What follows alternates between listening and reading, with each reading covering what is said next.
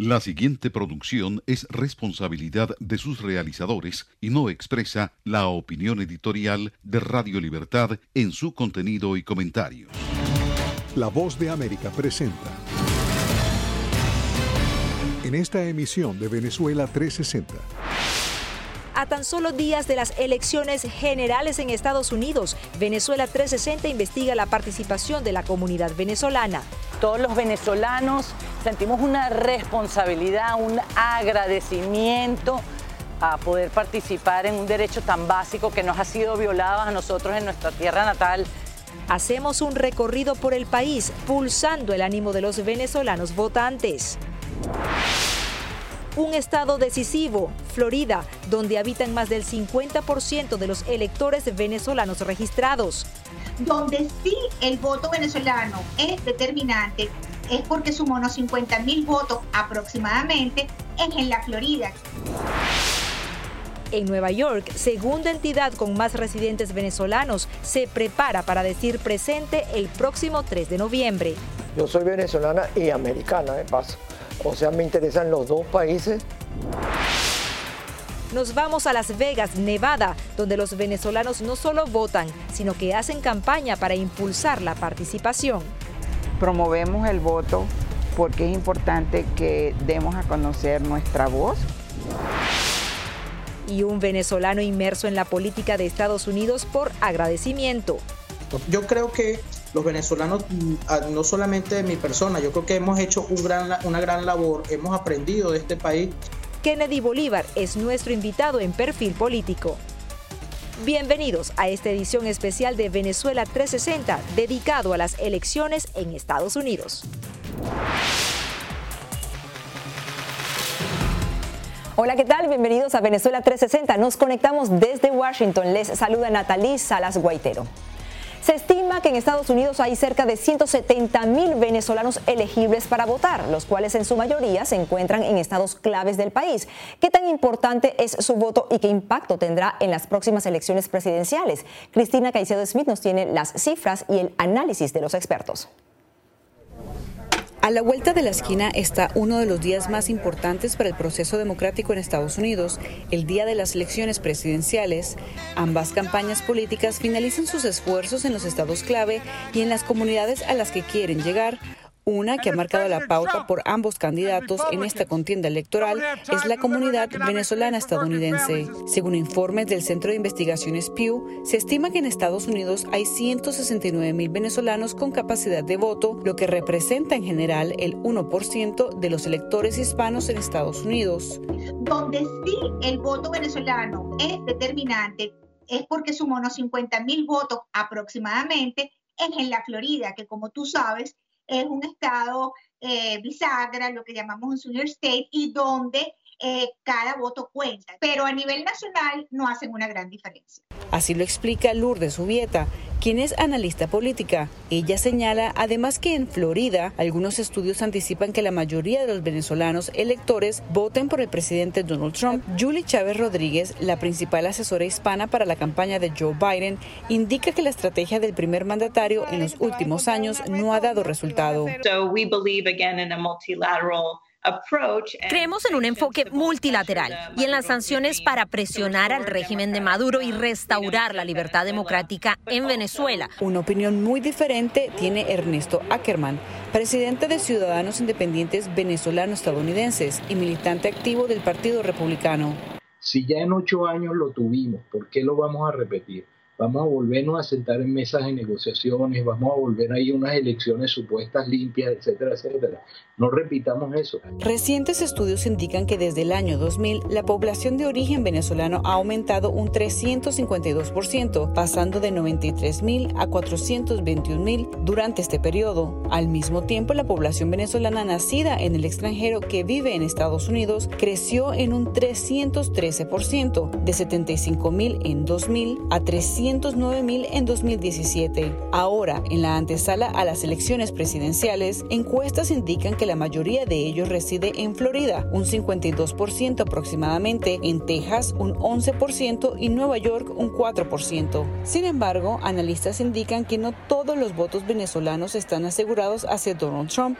A medida que las nuevas generaciones de familias venezolanas estadounidenses llegan a la mayoría de edad, su opinión puede ser dividida. Es un voto eh, muy interesante porque está el factor emocional que determina quizás a los que sufrieron el exilio, la persecución, etcétera, pero a los jóvenes nacidos en los Estados Unidos que porque sus padres se fueron de ese país, en el caso de Venezuela no lo tuvieron que vivir o eran muy pequeños, tienen otra visión de la situación. Analistas indican que aunque el voto venezolano es relativamente pequeño en Estados Unidos, sus votos en el sur de Florida son muy codiciados. Muchos venezolanos estadounidenses ven las elecciones presidenciales en Estados Unidos como un evento trascendente para el futuro de Venezuela. Cristina Caicedo Smith, Venezuela 360, Voz de América, Washington. Hacemos una pausa y al regreso pulsamos el ánimo de los votantes venezolanos en varias ciudades del país. No se vayan.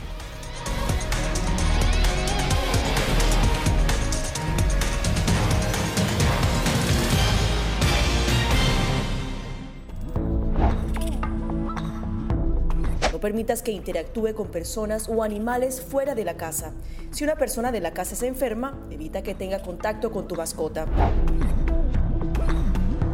Designa a un miembro de la familia o un amigo para cuidar a tu mascota a corto o largo plazo en caso de que tú no puedas. Limpia sus patas una vez que regreses a casa, pero no uses productos tóxicos para ellos como toallitas desinfectantes. Usa champú para bebés y aceite de coco en sus patas si notas picazón o sequedad. Prepara un kit de emergencia que incluya un suministro de medicamentos por 30 días y al menos dos semanas de alimentos y otros suministros. Asegúrate de que todas las mascotas lleven collares y etiquetas con información actualizada como nombre, número de teléfono y necesidades médicas urgentes.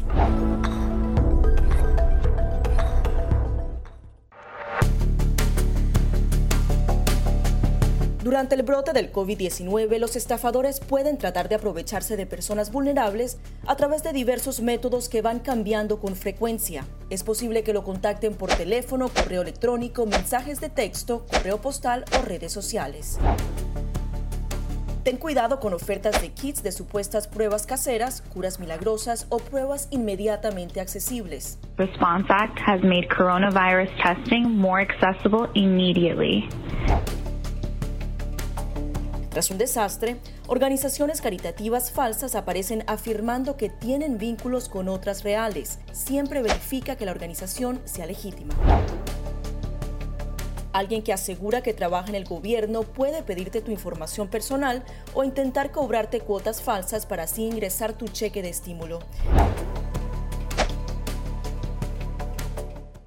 Escuchan la voz de América conectando a Washington con Colombia, Venezuela y el mundo a través de Radio Libertad 600 AM.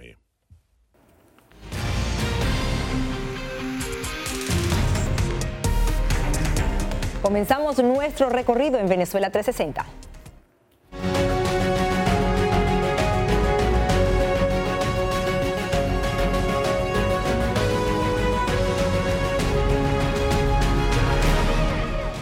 Los venezolanos en Florida conforman la comunidad más grande de todo el país. Se calcula que el 60% de los ciudadanos naturalizados facultados para votar se encuentran en esta entidad. Y José Pernalete nos dice que además de participar, motivan a los hispanos a que hagan lo mismo.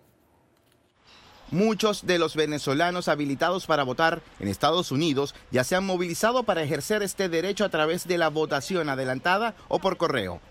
Y es que una comunidad que cobra fuerza en el privilegio del sufragio estadounidense es la venezolana. De acuerdo al censo de 2010, al menos 178 mil ciudadanos de esta nación son elegibles para votar.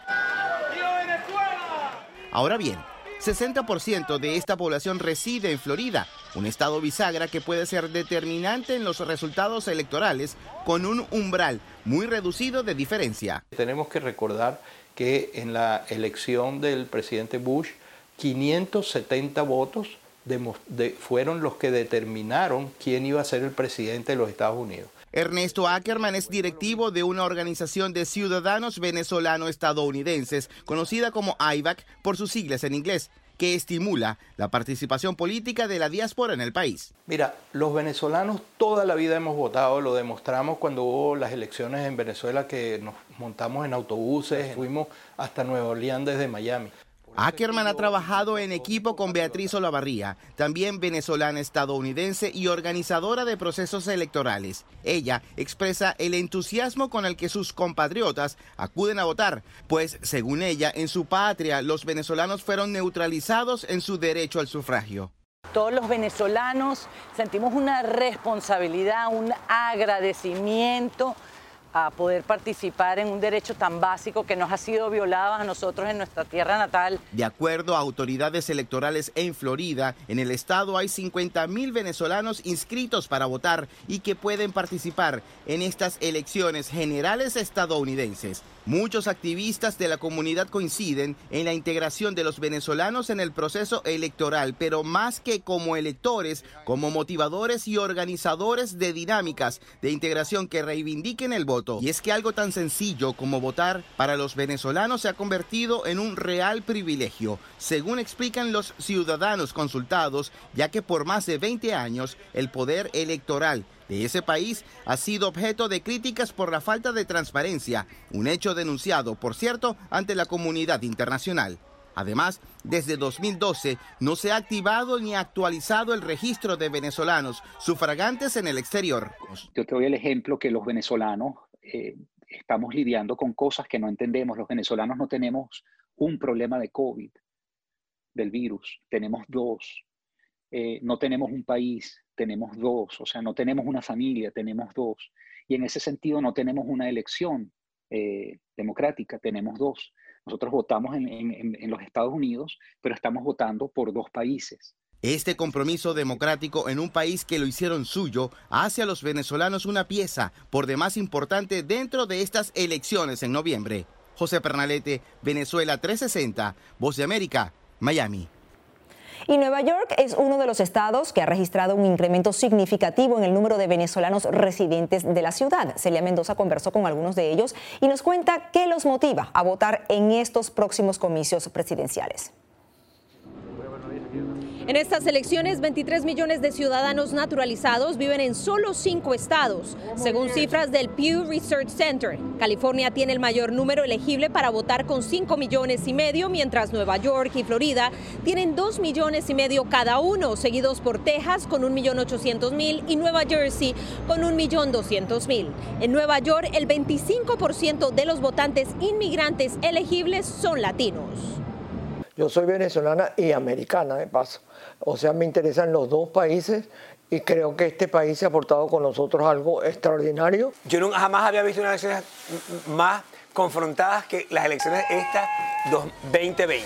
Yo ni siquiera quise votar por correo pudiendo hacerlo porque quería sentir la emoción de mi primer voto. Mi primer voto por este país al que amo entrañablemente. Goldie Guinand, Luis Quintero y Fanny Bello viven en Nueva York Nacieron en Venezuela y comparten el privilegio de poder votar en Estados Unidos. Forman parte del creciente número de venezolanos que viven en el Estado y reconocen el poder que han logrado adquirir. Creo que no llegaba a 50% los votantes y se estima que en estas elecciones van a votar más del 75%. Entonces, eso es emocionante, es contagioso. Eso te está diciendo que hay ciudadanos preocupados por la suerte de este país. Que para estos votantes ha tenido un papel significativo en la lucha para recuperar la democracia en Venezuela. Todo está en, veremos, realmente. El presidente Trump dice que vamos a, a hacer algo por Venezuela, y no solamente por Venezuela, por América Latina. Acuérdate que el foco de infección está en nuestro país, Venezuela, que está el Hezbollah, está el Hamas, la FARC. ¿Qué significa todo esto? Un, si Irán y todas las fuerzas estas, rusas, chinas, se establecen en Venezuela, ¿cuál es el, el objetivo? Destruir la democracia más grande del mundo, el poder más grande del mundo que en el cual nosotros vivimos. Y el país que según Goldie Guinan seguirá al lado del pueblo venezolano porque es la única persona que nos han dado la mano. Los Estados Unidos es la única persona que nos ha ayudado. Fanny Bello, exministra de Agricultura venezolana y perseguida política por el chavismo, por su parte reconoce el impacto de la pandemia en este ciclo electoral. El COVID trastornó mucho la situación económica y la situación social también. Explicó Bello que votará en persona el 3 de noviembre, como lo harán Luis y Goldi, evitando el voto por correo. No confío realmente a través del el sistema de votación, de correo.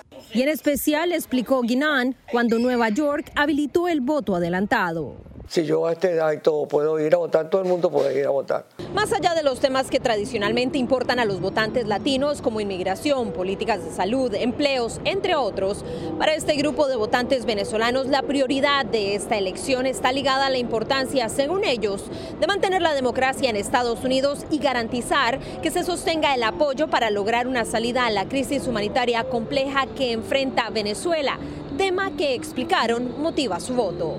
Celia Mendoza, Venezuela 360, Nueva York. Es tiempo de una nueva pausa, ya volvemos.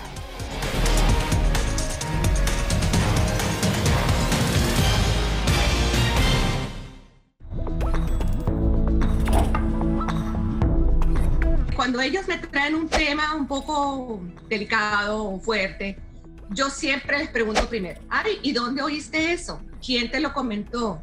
¿Y qué, y qué, qué te han comentado? Pues corrijo si han escuchado algo que no, es, no está correcto, no está bien, y les aclaro, pero lo, lo mínimo necesario para su edad. Enfócate en que tu hijo se sienta seguro y no le ofrezcas más detalles de los que pida. Si ellos preguntan, nosotros siempre les hemos respondido con la verdad, pero eh, a su edad.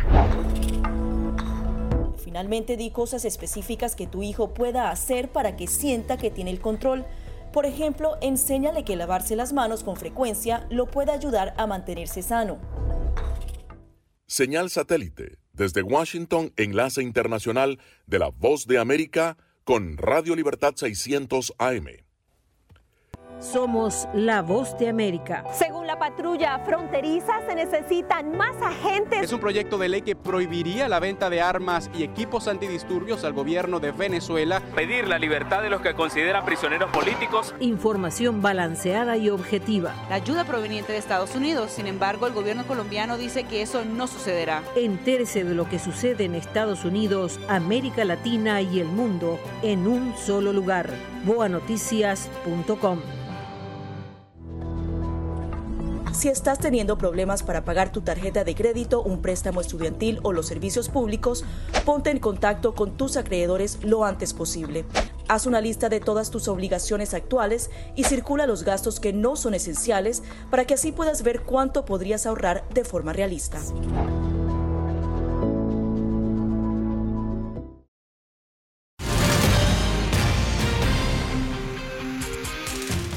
Seguimos con nuestro recorrido. Como una de las ciudades más atractivas del mundo, los venezolanos también han encontrado en Las Vegas un oasis donde construir su propio sueño americano. Adriana Arevalo nos cuenta sobre algunas organizaciones civiles que promueven la participación de esta comunidad. Al estado de Nevada y más específicamente la ciudad de Las Vegas llegan cada año miles de inmigrantes procedentes de diferentes rincones del mundo. Todos ellos buscan un trozo de ese pastel que en el mundo se conoce como el sueño americano.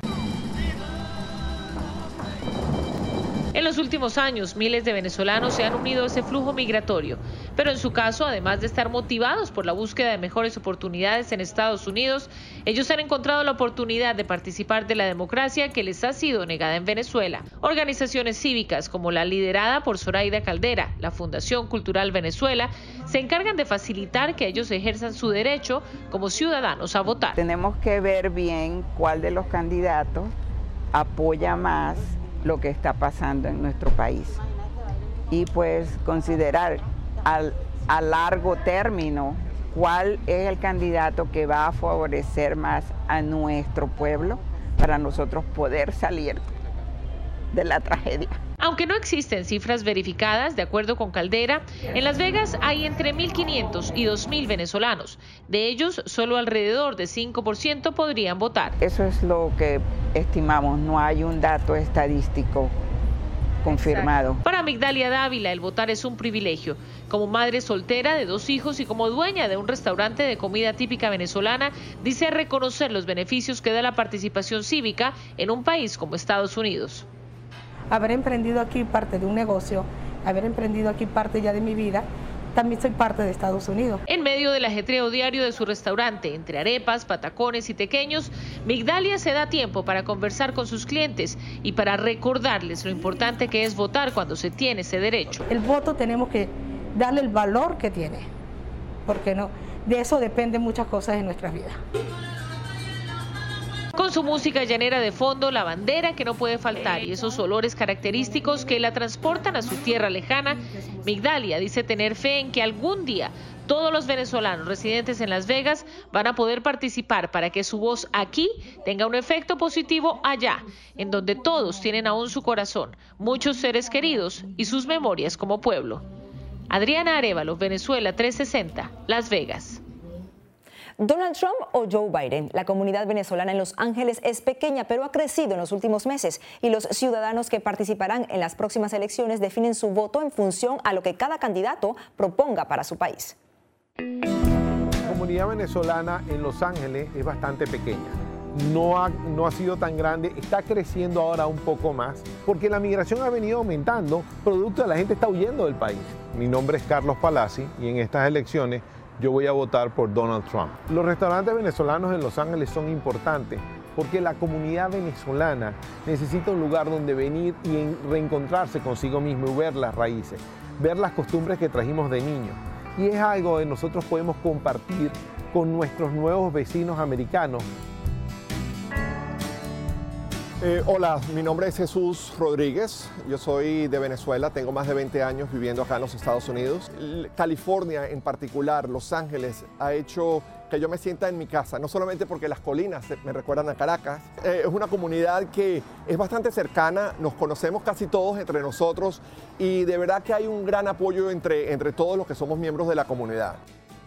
Y es la primera vez que voto con esta sensación de urgencia el, estilo de Trump a mí me recuerda muchísimo al estilo de Chávez. Y como venezolanos esto es algo que me cuesta mucho decir porque el, daño y el sufrimiento que Chávez ha causado en los venezolanos es muy fuerte. Es ese ataque a la prensa, ese ataque a todas las personas que se le oponen, esa necesidad y nepotismo de, poner a su familia en, en rangos de poder. Mi país está destruido por el socialismo, lo mismo que pasó en Cuba, el Partido Demócrata está teniendo una ala socialista muy importante representada por Bernie Sanders y la, diputada Ocasio Cortés, que están llamando a un proceso de socialización de la economía de los Estados Unidos. Sí, ellos van a cambiar la política exterior de Trump, que es un poco más fuerte y contundente con estos países socialistas. Ya el presidente Biden dijo que él iba a negociar con Cuba. Todos los gobiernos que han negociado con Cuba anteriormente han caído en esta espiral de conversaciones interminables que llevan a Cuba a mantenerse en el poder por más de 60 años y al chavismo madurismo ya en Venezuela por arriba de 20 años. Siento que la democracia de este país requiere en este momento, ¿no? Siento que estamos en una encrucijada que va a determinar cómo entendemos la democracia en este país.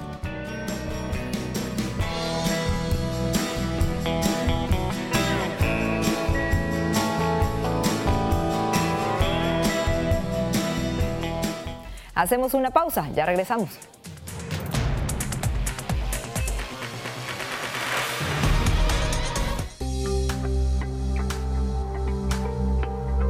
Además de asegurarse de tener un amplio suministro de alimentos en casa, a la gente también le preocupa el poder infectarse del COVID-19 a través de estos productos. La buena noticia es que los Centros para el Control y la Prevención de Enfermedades aseguran que los alimentos no son una vía de transmisión del virus. Expertos en seguridad alimentaria aseguran que es poco probable ya que el virus no se multiplica en los alimentos. Según la Organización Mundial de la Salud, el virus es probablemente susceptible a las temperaturas normales de cocción. En general, los restaurantes tienen normas de seguridad alimentaria que deben seguir, sobre todo para evitar la transmisión de cinco bacterias y virus transmitidos por los alimentos. Esas normas evitarían que el nuevo coronavirus se introdujera en su comida. Somos la voz de América. Escuchan disparos de perdigones, están tirando también bombas. Donald Trump y Kim Jong-un ya se encuentran en Singapur. No han cesado los enfrentamientos entre oficiales de la Guardia Nacional y los manifestantes. Información balanceada y objetiva. Florence ha llegado. Como ustedes pueden verlo. Entérese de lo que sucede en Estados Unidos, América Latina y el mundo en un solo lugar. boanoticias.com.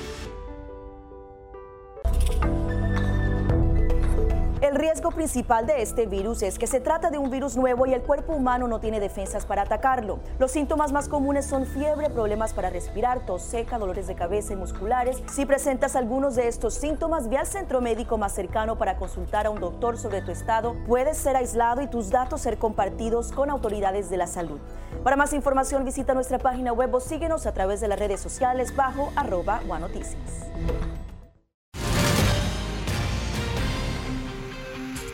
Si bien acumuló experiencia política en su natal Venezuela, Kennedy Bolívar cree que participar en la política de Estados Unidos es una forma de servirle a la nación que le ha brindado una gran cantidad de oportunidades. Él, él es el invitado de esta semana en nuestro segmento Perfil Político.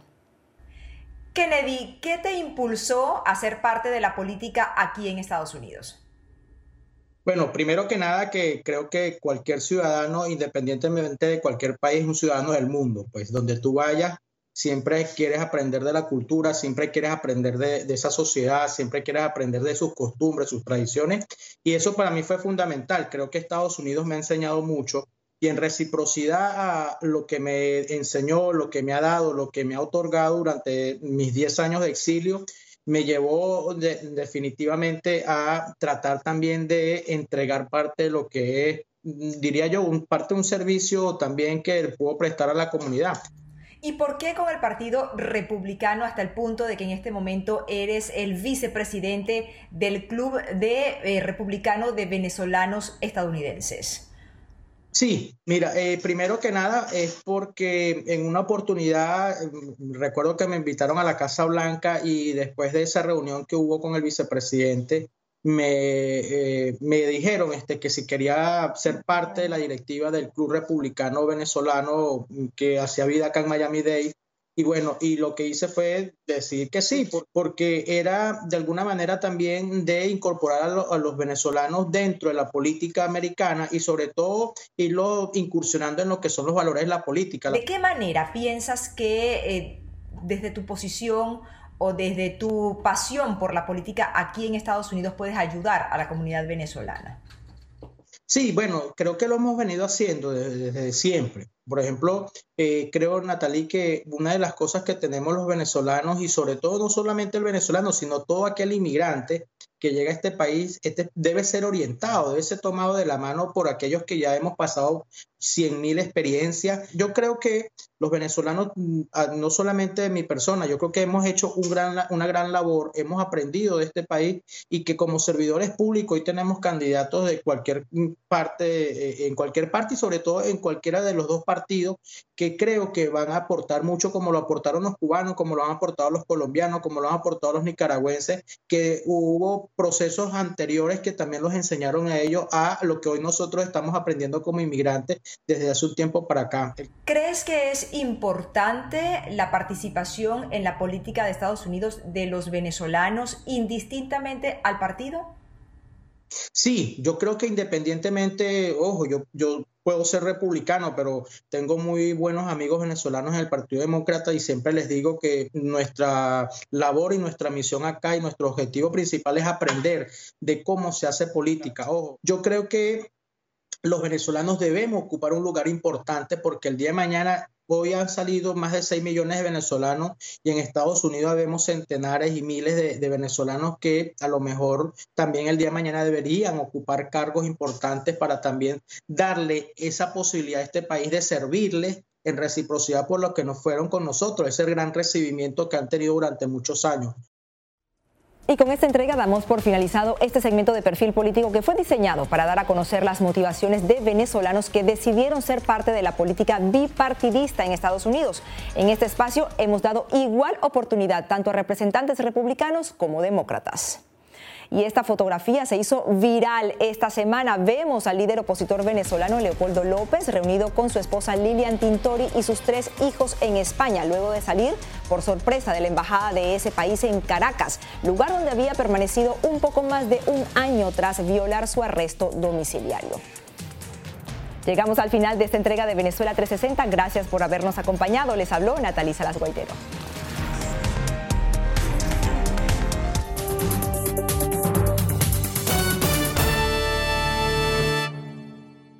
Escuchan la voz de América conectando a Washington con Colombia, Venezuela y el mundo a través de Radio Libertad 600 AM. ¿Cómo entender las elecciones en Estados Unidos? Esto es Foro. Le saluda Gonzalo Abarca de la Voz de América. Issued a statement of administration policy.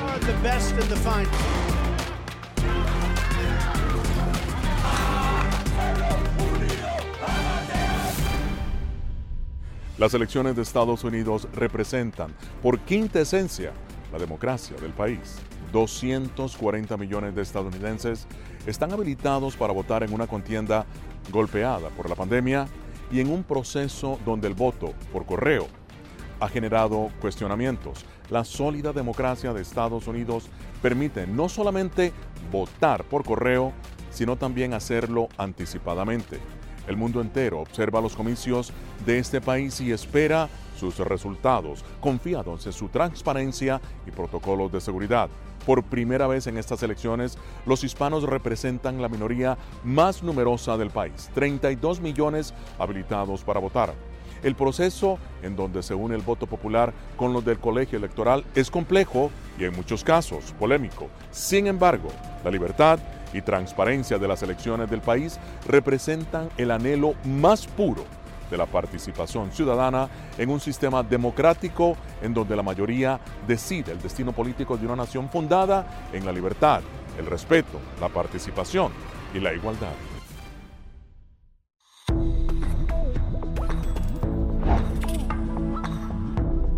Permitas que interactúe con personas o animales fuera de la casa. Si una persona de la casa se enferma, evita que tenga contacto con tu mascota. Designa a un miembro de la familia o un amigo para cuidar a tu mascota a corto o largo plazo en caso de que tú no puedas. Limpia sus patas una vez que regreses a casa, pero no uses productos tóxicos para ellos como toallitas desinfectantes. Usa champú para bebés y aceite de coco en sus patas si notas picazón o sequedad.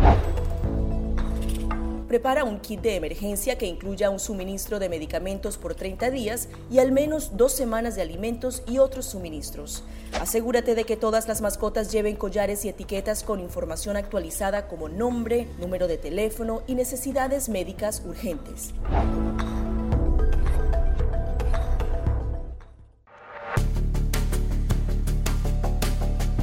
Durante el brote del COVID-19, los estafadores pueden tratar de aprovecharse de personas vulnerables a través de diversos métodos que van cambiando con frecuencia. Es posible que lo contacten por teléfono, correo electrónico, mensajes de texto, correo postal o redes sociales.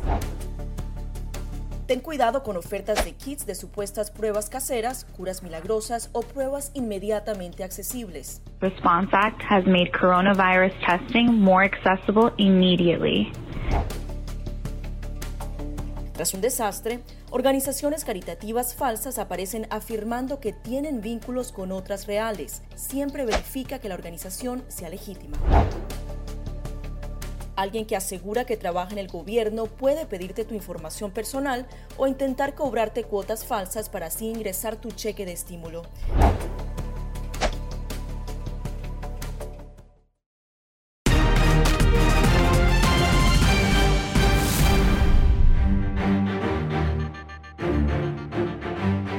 Continuamos en Foro de la Voz de América, en esta ocasión analizando las elecciones de Estados Unidos, cómo interpretarlas, cómo analizarlas a raíz de los últimos acontecimientos históricos en realidad que se han presentado en esta elección. Nos acompaña Lourdes Ubieta, ella es analista política. Ricardo Castillo, profesor de la Universidad George Washington y analista político. Y también Vanessa Cárdenas, ella es analista político también. Bienvenidos ambos. Lourdes, ¿cómo explicar estas históricas elecciones a América Latina? Bueno, esta, cada país en América Latina, dependiendo de su, de su situación, interpreta este proceso de una manera. No podemos hablar homogénicamente de América Latina cómo ve el proceso, porque dentro de la misma estructura política de cada país de América Latina te van a dar una visión diferente. Si preguntas en Venezuela, preguntas en Colombia, o preguntas en República Dominicana o México, posiblemente vayas a tener eh, posiciones diferentes. Ricardo, el presidente Donald Trump, llamando a cuestionamiento, si se quiere, estas elecciones. ¿Tu opinión? Mira, Trump siempre ha sido un maestro de desviar la agenda, de desviar la agenda, de dominar la agenda, ¿verdad? Esto le fue muy efectivo en las elecciones del 2016 y a lo largo de varios meses de su mandato. Yo creo que principalmente esto es una intención por desviar la agenda del principal problema que tenemos hoy en Estados Unidos, que por supuesto es la gestión de la pandemia. Creo que en este caso no le es tan efectivo porque la pandemia es más grande que sus propias capacidades de cambiar el tema. Dicho esto, no hay ninguna evidencia de que de verdad, eh, una evidencia real, digamos, de que haya la posibilidad de cambiar el resultado de la elección. Ya hay mucha gente votando en muchos estados, no ha habido ningún problema hasta ahora. Además, hay una larga tradición en Estados Unidos en otras elecciones. Esto no fue que lo inventamos eh, hace tres meses, ¿verdad? Vanessa, ¿qué tan sólido es el proceso electoral como tal en Estados Unidos? Sí, no, yo completamente de acuerdo con Ricardo que el proceso electoral en Estados Unidos es muy saludable, es muy confiable. Eh, de hecho, hemos pasado por este proceso electoral incluso durante la guerra civil, o sea, una larga tradición donde nuestra democracia funciona. Eh, ya estamos viendo, eh, como, como dijo también Ricardo, millones de personas de estadounidenses que ya están votando. Y lo importante aquí que comunicar que hay, hay flexibilidad en el voto. Uno puede votar por correo, uno puede votar temprano, uno puede votar el día de las elecciones. Y pienso que el mensaje que deberíamos eh, y, debemos mandar a todos los estadounidenses es que la mejor manera de cuidar nuestra democracia es participando y ejerciendo nuestro derecho al voto. Ahora, Lourdes, eh, se han presentado varios casos en donde se acusa precisamente o se, o se ha dicho de que hay, se han encontrado boletas eh, electorales presidenciales a un lado del camino. ¿Tú crees que esto llama a cuestionamiento de alguna manera el voto por correo en Estados Unidos? yo no estoy de acuerdo con mis dos compañeros en este encuentro, por lo menos en lo que el Estado de la Florida se refiere. Tenemos sonados casos de corrupción donde incluso hay personas presas por mal manejo de boletas ausentes. En el proceso electoral eh, pasado, del 2016, en el condado de Broward, incluso tuvo que dimitir la jefa del Consejo de eh, Votaciones del condado Broward por mal manejo electoral. Aquí ha pasado de todo. No sé si es porque es un estado lo que llamamos un estado bisagra, porque hay mucha presión, porque es un, campo de batalla político, quizás por todas las anteriores, pero aquí se presenta mucho el tema de eh, malos manejos, y no solamente en boletas ausentes, sino en temas de envío por correo. Dicho esto, yo no creo que en ninguna parte del mundo haya un proceso electoral que esté blindado. Eh, siempre, por eso hay veedores internacionales en la mayoría de los procesos. Estamos hablando para América Latina. En América Latina eso es lo actual para el, un proceso electoral. Lo curioso es, eh, diría yo, en este proceso, que, que esté em, tratando de alguna manera de dar un mensaje de que podría haber un fraude gigantesco electoral. Ya eso es otra dimensión del problema, ¿no? Ricardo, ¿estás de acuerdo? Bueno, estoy de acuerdo en la última parte, porque en la última parte de que no hay ninguna evidencia, más allá de que nos pongamos a enumerar casos de que si pasó esto aquí o allá, pues también pasaron cosas en California con los republicanos. Entonces, siempre hay gente haciendo travesuras en todas partes, pero no hay ninguna evidencia de que eso pueda cambiar el, digamos, el resultado de la elección. Y repito, esto tenemos que analizarlo como un intento del presidente de cambiar, no voy a usar la palabra distraer, porque ya eso tiene una connotación negativa, pero de cambiar la conversación de esta elección. Bueno, yo también quisiera enfatizar que eh, aunque sí hay excepciones, a toda regla hay excepciones, en general nuestro sistema es muy sólido. Ah, lo que sí pienso que es realmente desazonador es que el presidente esté poniendo más duda en nuestro sistema democrático. Lourdes, a raíz de todo lo que estamos comentando, ¿tú crees que de alguna manera eh, en estados como Florida, que es vital, hay una gran presencia latina. ¿Tú crees que de alguna manera se deba precisamente llamar la atención a un recuento de votos al final? ¿Tú crees que es conveniente? ¿Esto ayuda al sistema electoral, al sistema democrático de Estados Unidos, el recuento de votos?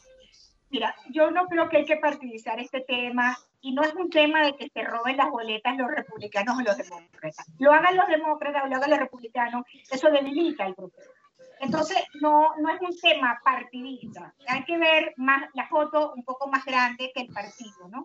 Después, eh, con respecto a lo que me preguntas, mira, yo creo que la, la, los veedores y si hay un cierre, como ocurrió que en la Florida también con, en la última elección a gobernador, que tuvieron que ir a un reconteo, eso es lo más sano que hay. Yo no, no creo que uno se tenga que oponer a reconteos. Lo que uno se tiene que oponer es al fraude, a la trampa y algo muy importante, a que haya una percepción que es muy importante dentro de la política, que la gente tenga la percepción, más no las evidencias, de que pudo haber un fraude a favor de una u otra opción.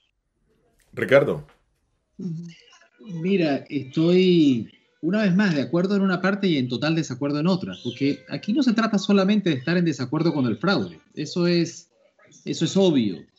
Lo que pasa es que también hay que decir que también hay que estar en desacuerdo con cualquier actor, sea quien sea, que comience a desacreditar los resultados, que comience a cantar fraude, que comience a decirle a su, a su gente que nos van a robar y comience a socavar los cimientos de la democracia, porque aquí de lo que se trata es de que estamos acabando con la confianza en el sistema.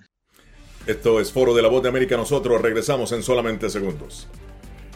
Esta es la señal de Radio Libertad 600 AM, emisora afiliada al sistema de noticias de la Voz de América.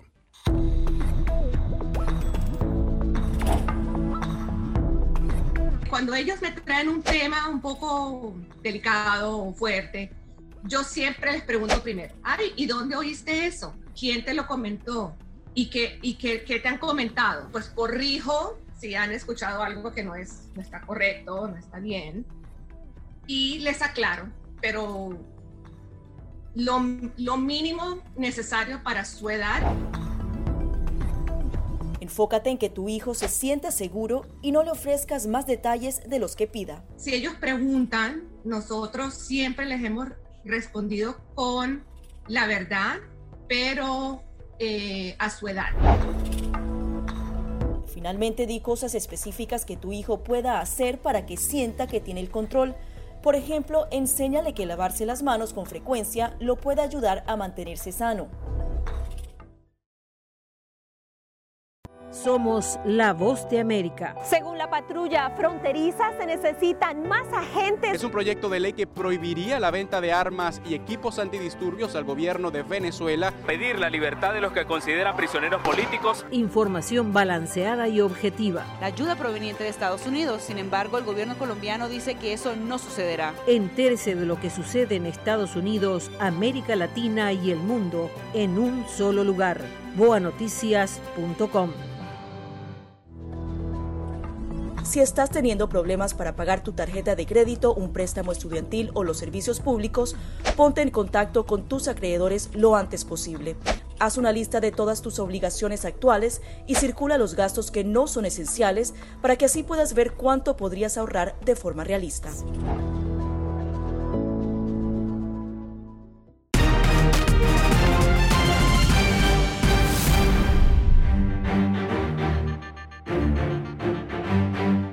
Continuamos en foro analizando las elecciones en Estados Unidos. ¿Cómo explicarlas en América Latina? Con nosotros Lourdes Ubieta, analista política, Ricardo Castillo, profesor de la Universidad George Washington, analista político, y también Vanessa Cárdenas, analista política también. Tres analistas precisamente metiendo el bisturí en el proceso político en la democracia de Estados Unidos. Pregunta para los tres. El hecho, el presidente tiene el derecho constitucional de nombrar los jueces. ¿Qué ha pasado con la jueza Amy Coney Barrett? ¿Tiene el derecho o no, Vanessa, de nombrar a esta jueza?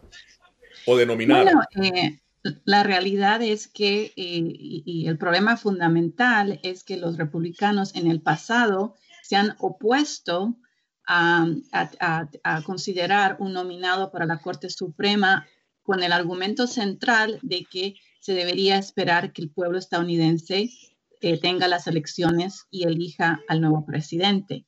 También sabemos que las encuestas públicas muestran que la mayoría de estadounidenses también piensan que se debe esperar que las elecciones pasen. Y tercero, ya tenemos miles, millones de estadounidenses que ya están votando. Y también algo muy importante también de recalcar es que el Congreso en estos momentos lo que se debería estar enfocando es en pasar un proyecto de ley para ayudar a las personas que están enfrentando con la crisis del COVID. Entonces, es difícil de ver este proceso de los republicanos de avanzar la nominación de Amy Barrett cuando tenemos esta crisis de enfrente. Ahora, Lourdes, explícanos para Latinoamérica cuál es la importancia o el impacto de la jueza del nombramiento de la jueza uh, Amy Coney Barrett en la Corte Suprema de Justicia. ¿Cuál es su impacto inmediato en medio de estas elecciones y obviamente para el Poder eh, Judicial en Estados Unidos. En Estados Unidos, a diferencia de la mayoría de los países en América Latina, los jueces de la Corte Suprema de Justicia son vitalicios. Eso es algo que si me preguntas mi opinión, yo te diría que habría que reformar. Lógicamente, para una reforma de ese tamaño en los Estados Unidos ya sabemos todo lo que hay que cambiar. Entonces, yo no estoy de acuerdo tampoco con los cargos eh, en, en, en, el Senado o en, o en la Cámara, que, que, repiten, están 18, 20, 25 años ejerciendo el mismo cargo. Yo, yo creo que hay que ponerle límite a los cargos públicos en los Estados Unidos, porque los políticos terminan viviendo de hacer política y no de eh, trabajar en función de lo que uno espera de un representante. Ahora, Ricardo, interesante que eh, bueno, en, estos días, en solamente en estos días, se está concentrando precisamente en el nombramiento de la jueza Coney Barrett. Ahora, te pregunto, que obviamente la Corte en este momento inclinada más hacia la parte conservadora, pero ¿cuál es la diferencia en que esté conservadora, en que sea más liberal? Es una Corte Suprema de Justicia que aparentemente debe aplicar la ley en sí misma. Te pregunto, Ricardo. Bueno, sí, a ver, yo no diría que aparentemente que debe interpretar la ley, pero el trabajo de los jueces en algún momento es, es interpretarla, ¿de acuerdo? No, y eso, por supuesto que genera polémica, pero ese es su trabajo. Por eso es que hay casos que van a la Corte Suprema para una última interpretación. Este es el país del mundo eh, en el que los votantes están más pendientes de esto, ¿verdad?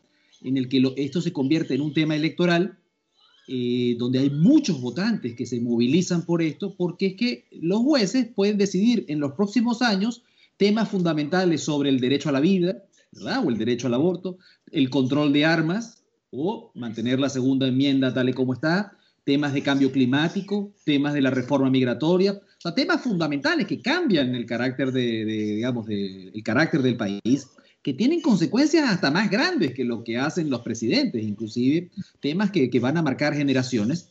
Entonces, esto hace que este sea un tema este, importantísimo.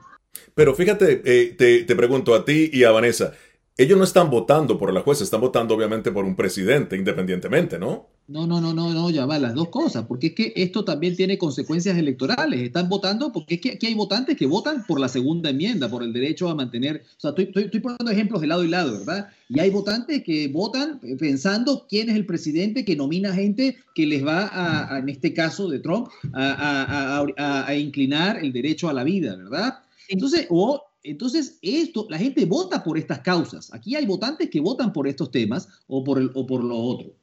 Sí, no, yo, yo añadiría, añadiría que el, la, la, situación de que la gente está votando eh, eh, este año movilizados, o hay mucha gente que está votando movilizados por los temas que son, como dijo Ricardo, fundamentales. Muy rápidamente, Lourdes, el tema de el dogma, eh, la jueza Barrett católica, el, tema del dogma, ¿tú crees que verdaderamente viene a impactar en esta, eh, en esta nominación? En la Corte, sí. dices tú. Bueno, eh, sin duda es una mujer extremadamente conservadora, ¿no? Eh, dudo que sea racista cuando adoptó a dos niños de Haití. Obviamente es provida cuando supo que iba a tener un hijo con síndrome de Down y lo tuvo, no lo abortó es una católica practicante, ese es su derecho. No creo que haya que fusilarla moralmente porque lo sea. Eh, ¿Tiene, los, tiene las, las credenciales académicas y laborales para hacerlo? Sí. Ahora, ¿cómo va a impactar en la, corte, en la Corte Suprema de Justicia? Mira, yo siempre digo que lo mejor que puede pasar es que haya diversidad en todo, para que se tengan que poner a trabajar y, y hagan las cosas como es y no se incline ni en la Corte, ni en el Senado, ni en la Cámara por mayoría. Yo siempre digo, ¿quién es que va ganando? Vamos a votar por el otro para que tengan que trabajar y hacer política los políticos en este país. Porque cuando hay mayoría del partido que sea, toman decisiones que no necesariamente son las más ajustadas a las necesidades de los, del pueblo de los votantes. Esto fue de la voz de América. Nosotros regresamos en solamente segundos. Escuchan La Voz de América en la señal internacional de Radio Libertad 600 AM. Además de asegurarse de tener un amplio suministro de alimentos en casa, a la gente también le preocupa el poder infectarse del COVID-19 a través de estos productos. La buena noticia es que los Centros para el Control y la Prevención de Enfermedades aseguran que los alimentos no son una vía de transmisión del virus. Expertos en seguridad alimentaria aseguran que es poco probable ya que el virus no se multiplica en los alimentos. Según la Organización Mundial de la Salud, el virus es probablemente susceptible a las temperaturas normales de cocción. En general, los restaurantes tienen normas de seguridad alimentaria que deben seguir, sobre todo para evitar la transmisión de cinco bacterias y virus transmitidos por los alimentos. Esas normas evitarían que el nuevo coronavirus se introdujera en su comida. Somos la voz de América. Escuchan disparos de perdigones, están tirando también bombas. Donald Trump y Kim Jong-un ya se encuentran en Singapur. No han cesado los enfrentamientos entre oficiales de la Guardia Nacional y los manifestantes. Información balanceada y objetiva. Florence ha llegado. Ustedes pueden verlo. Entérese de lo que sucede en Estados Unidos, América Latina y el mundo en un solo lugar. boanoticias.com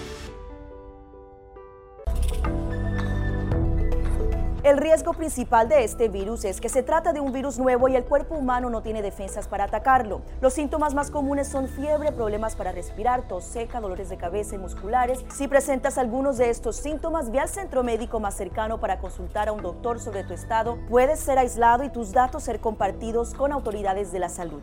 Para más información visita nuestra página web o síguenos a través de las redes sociales bajo arroba.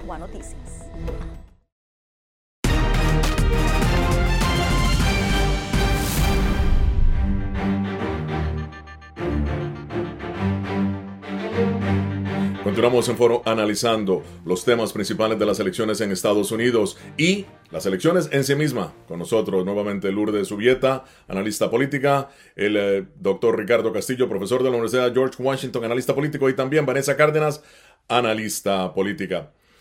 Vamos a analizar ahora el tema del colegio electoral. Eh, Vanessa, fíjate qué interesante. Cuesta todavía comprender que en realidad no es el voto universal que elige presidente, sino el colegio electoral. Háblanos un poco de esto, del impacto que puede causar en Estados Unidos. Bueno, yo pienso que es por eso que es tan importante que, eh, bueno, que tengamos al mayor número de votantes que posibles que puedan participar. Porque si tenemos, digamos, una contienda muy cerrada, entonces es ahí cuando vamos a decirnos, ok, ¿qué es lo que pudo pasar aquí? Entonces pienso que tener una clara mayoría es importante en los estados y en los estados claves, como estamos hablando estados como Arizona, eh, Nuevo México, Colorado, Florida, etcétera. Ricardo, ¿qué te parece el colegio electoral como sí y el voto directo universal? Tu análisis, por favor. Bueno, eh, son las reglas del juego, digamos, en todas las elecciones. Eh, yo también, digamos, le doy una mirada a otros países. Uno tiene que entender eh, cómo son las reglas. En algunos países hay primera vuelta, en otros países hay segunda vuelta, en algunos países el voto obligatorio, en otros países el voto opcional. Esas son las reglas que los norteamericanos nos hemos dado, ¿verdad? la diferencia para quienes nos escuchan, algunos que tienen una idea, no es, básicamente es que cada estado hay, estados que además se, se, dividen también, tiene un número de puntos, permítanme, no, no quiero frivolizarlo, pero tiene un número de colegios electorales y el ganador, en casi todos los casos, salvo una excepción, se lleva todos los votos de ese colegio electoral, haya ganado 100 a 0 o haya ganado por un voto. Y al final, como hay 538 colegios electorales, gana el que tenga la mitad más uno y gana el que tenga 270, ¿verdad? Asumiendo que en este país en las elecciones presidenciales siempre hay solo dos candidatos viables. Lourdes, Ricardo hablando precisamente de que el voto hispano no es monolítico. 32 millones de hispanos, de acuerdo al Pew Research Center, votarían aquí en Estados Unidos. ¿Concuerdas en que no es monolítico o se inclina por el republicano o por el demócrata, el voto hispano? Mira, yo estoy de acuerdo completamente con la explicación que acaba de hacer Ricardo. Es así, em, la Florida tiene unas características muy puntuales porque hay grandes exilios de eh, víctimas pues del socialismo del siglo XXI, llámese Venezuela, llámese Nicaragua, llámese Cuba, bueno, tradicionalmente, pero este sí ha habido un aumento también en el voto de los venezolanos, hay un aumento en el voto colombiano, entonces, efectivamente, cada quien vota según su criterio y su, y su origen en el sentido de que se identifican algunos más con los sectores más conservadores que con los más liberales. Y yo, bueno, yo quisiera también añadir algo que pienso que es súper importante. Hay 32 millones de latinos que son elegibles este año. Y el gran reto es que en general solo la mitad de ellos normalmente salen a votar. Entonces, cuando estamos hablando del potencial que tiene el voto latino, y hablando, estamos ahora hablando en base a las encuestas de lugares como Arizona, que normalmente es un lugar conservador, y que en base a las encuestas tempranas muestran que los latinos están participando, o Texas. Eh, estamos viendo ahorita que están batiendo récords en cuanto, en cuanto al número de latinos que ya están votando. Ricardo, a pesar de que todos ustedes prácticamente concuerdan en que el voto hispano no es eh, monolítico, sin embargo, hay temas que sí los unen y de acuerdo al uh, centro Pew, el número uno es la economía, que en este momento sigue la pandemia y la educación. Ahora, eh, te pregunto, ¿siguen siendo estos temas o son estos temas verdaderamente, crees tú, los principales para mover ese voto hispano? Mira, sí, eh, me voy a enfocar especialmente en la última parte de la pregunta. La economía y la pandemia son los dos temas centrales para el 95% de los votantes del país. ¿Y dónde quedó, dónde quedó la inmigración? ¿Qué tanto se habla de inmigración? Pues, pues ojo, eh, permíteme insistir en que, a ver, los votantes no somos unidimensionales, ¿de acuerdo? Si tú le preguntas a los latinos, ¿te importa la inmigración? Sí, pero hoy, quiero insistir, estamos viviendo una crisis como, la, ojo, esto lo sabemos, pero estamos viviendo una crisis como la que nunca habíamos vivido, que nos genera mucha incertidumbre a todos, y la gran mayoría de los votantes están votando pensando en la economía, en la recuperación económica, en la evaluación de la gestión de la pandemia relacionada con la economía, en la gestión de la salud, en la posibilidad de perder su seguro, en quienes ya perdieron su seguro. Entonces, yo creo que esos son los dos temas de todos. Muy bien, eh, Vanessa, tu opinión. Sí, no, no, yo quisiera añadir que aunque migración es un tema fundamental, inmigración sabemos siempre que los temas primordiales para la comunidad latina es empleos, la economía, educación y el seguro de salud. Este año también por la pandemia, el seguro de salud, el acceso a tener un seguro de salud es un tema primordial para los latinos y, obviamente esto es algo que eh, estamos viendo otra vez este año. Otro tema también que es primordial particularmente para los jóvenes y esto es en base a muchas encuestas es el cambio climático, ¿no? Porque ellos también están experimentando este tema como algo muy real y una preocupación que ellos tienen para su futuro. Lourdes, ¿tu opinión? Bueno, quería agregar a lo que ellos dicen, que también nuevamente estoy de acuerdo, eh, hay un factor en, en, parte del segmento de votantes eh, de origen hispano, que es la política exterior eh, de, de, ambas opciones, digamos, a la presidencia. Entonces, hay sectores, en el caso del voto venezolano, hay sectores y hay, para nuevamente, las encuestas de la fotografía de este minuto, ¿no? que este, señalan que es fundamental la posición del presidente Trump, en el caso del presidente Trump, hacia Venezuela, lo que ha sido su gestión hacia Venezuela. Nuevamente, igualmente eh, en el caso de Cuba. Entonces, eh, es como una constante, ¿no? Esa parte de política exterior, porque se apela mucho a las emociones. No quizás te estén hablando exactamente de lo que vamos a hacer, sino de lo que posiblemente haría y cuál sería el resultado. Claro que sí. Interesante. Bueno, muchísimas gracias Ricardo Castillo, Vanessa Cárdenas, Lourdes Subieta. Esto fue Foro de la Voz de América. Nosotros regresamos la próxima semana con el análisis más allá de la noticia desde Washington. Les habló Gonzalo Abarca.